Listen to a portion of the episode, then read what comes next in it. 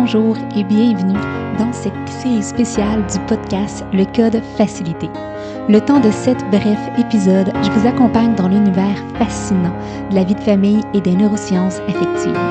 Trucs et conseils vous attendent. Je suis Lenny Archambault, maman deux fois, détentrice d'un diplôme de baccalauréat et maîtrise en psychoéducation. J'accompagne les familles et les individus depuis déjà près de 15 ans. Je suis conférencière, autrice, propriétaire d'une clinique de psychoéducation, multi-entrepreneur et investisseuse. Je prends plaisir à accompagner l'humain derrière le parent et le PDG. Dans l'épisode d'aujourd'hui, je répondrai à la question suivante. Pourquoi mon enfant en crise devient sourd et ne comprend pas que je veux juste l'aider en lui proposant des trucs et stratégies? Ou, à la question suivante, pourquoi mon enfant en colère semble déconnecté de la réalité, qu'il me frappe et que je ne le reconnais plus? Juste avant de vous expliquer le pourquoi du comment, je dois absolument glisser un mot sur ma formation Destination Bonheur. Il s'agit d'un guide qui vous permet en 15 minutes par jour de diminuer le stress, d'augmenter le bonheur, le plaisir et la légèreté dans la vie de famille. Elle est actuellement incluse avec 12 autres formations dans l'ensemble Rêve de parents qui lui est à 96% de rabais du 28 mai au 3 juin 2023. Ça, c'est les dates où il sera possible de vous procurer l'ensemble de formation. Après le 3 juin, ce n'est pas que le 96% de rabais disparaît, mais l'ensemble de formation au grand complet disparaît lui aussi. Vous trouverez le lien dans la description de l'épisode pour vous y inscrire.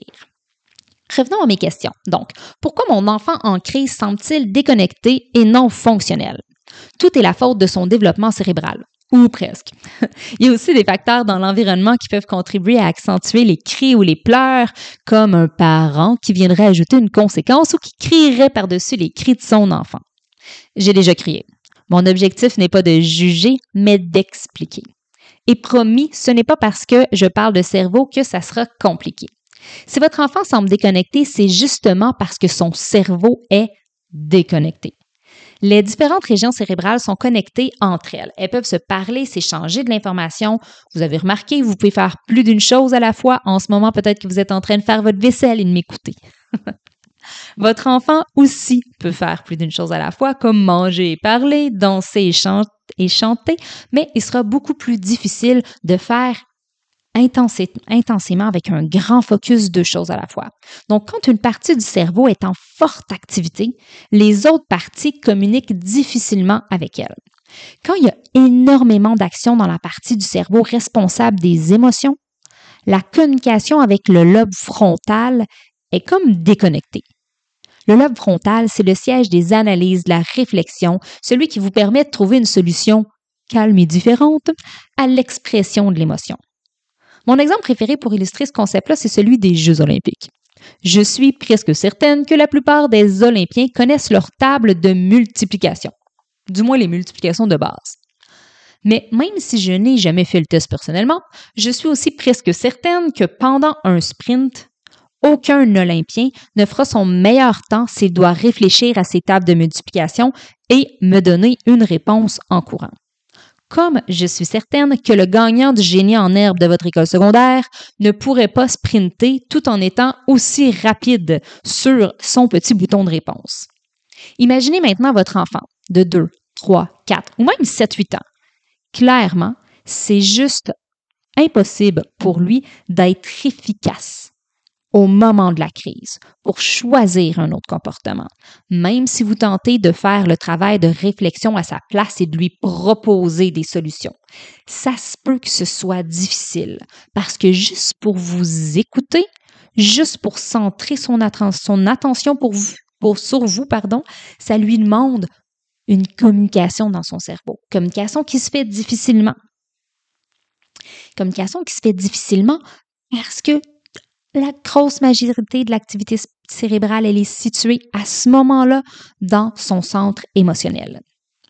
Et si ces émotions s'expriment à travers son corps, ce que je vous invite à faire, c'est de limiter les mots et de passer par son corps avant de solliciter son cerveau.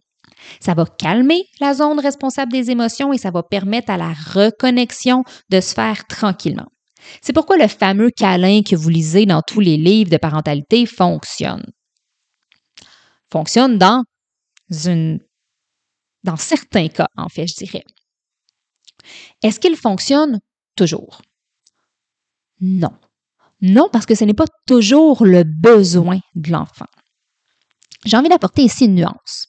Quand je parle d'envie et de besoin de votre enfant à ce moment-là, il faut vraiment regarder les indices physiques. Si votre enfant semble hyper ventilé quand il est en crise, je vous invite à lui proposer des, exercices de respiration. S'il a tendance plutôt à frapper, à lancer des objets, je vous propose de l'accompagner à faire des contractions musculaires, lui permettre de forcer paume à paume, par exemple, euh, contre vous en tentant de vous faire reculer. Bref, tentez d'observer sa manière naturelle de chercher à se libérer de la tension des émotions et aller dans ce sens-là avec lui. Vous ne pouvez pas vous battre contre des connexions neuronales dans le cerveau. Je pourrais continuer en vous proposant de nommer et de normaliser les émotions parce que c'est juste comme stratégie et c'est pertinent, mais je vais m'arrêter ici. Rappelez-vous, vous êtes une clé, une solution pour votre enfant, pas un problème. Positionnez-vous en clé. Soyez un allié pour votre enfant et non un adversaire. Mieux comprendre pour mieux intervenir, tel est le secret d'une vie de famille épanouie je vous invite à regarder les notes d'épisode pour me suivre sur les réseaux sociaux et avoir accès à mes formations et une panoplie de ressources et d'outils. Avec amour et gratitude, je vous dis à très bientôt.